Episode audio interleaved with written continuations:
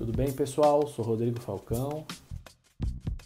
Hoje o tema são os principais facilitadores para os jovens atletas buscarem ajuda profissional quando estão com problemas de saúde mental. No episódio anterior eu falei das barreiras, dos estigmas. Hoje a ideia é falar dos facilitadores. Por isso, se você não viu o episódio anterior, eu recomendo que veja. Esse episódio também é baseado num artigo da pesquisadora australiana Amélia Gulliver. Ela estudou as barreiras e os facilitadores para os jovens atletas buscarem auxílio quando estão com problemas em saúde mental.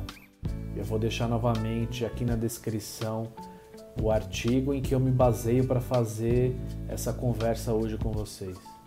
O primeiro facilitador tem a ver com educação e conscientização sobre os serviços de saúde mental, ou seja, para que serve esse profissional, o que, que ele faz, como é que ele pode nos ajudar, quando procurá-lo, por que procurá-lo, para que procurá-lo.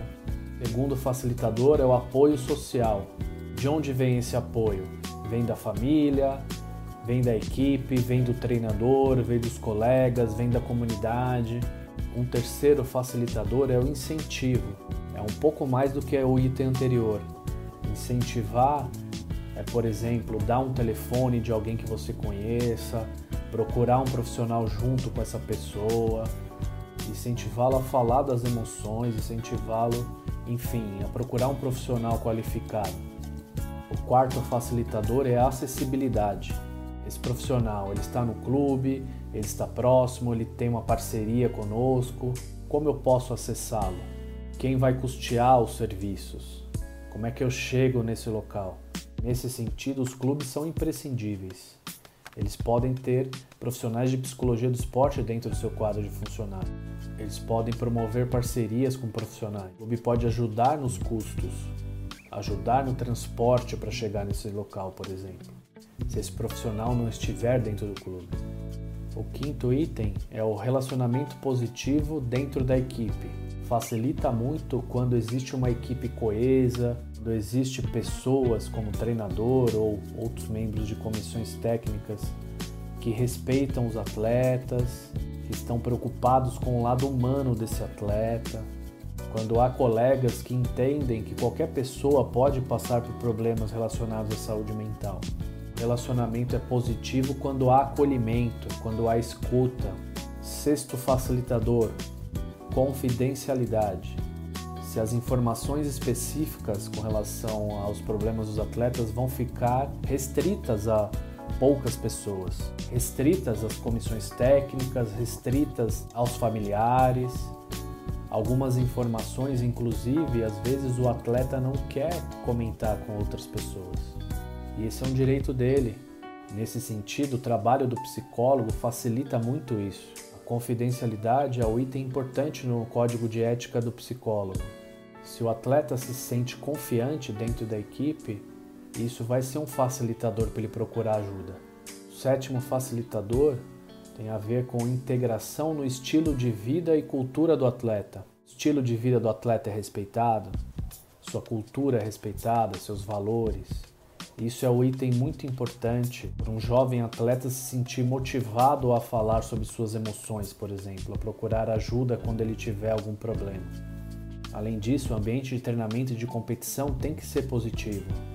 Tratar os atletas como seres humanos, como pessoas que podem passar por dificuldades.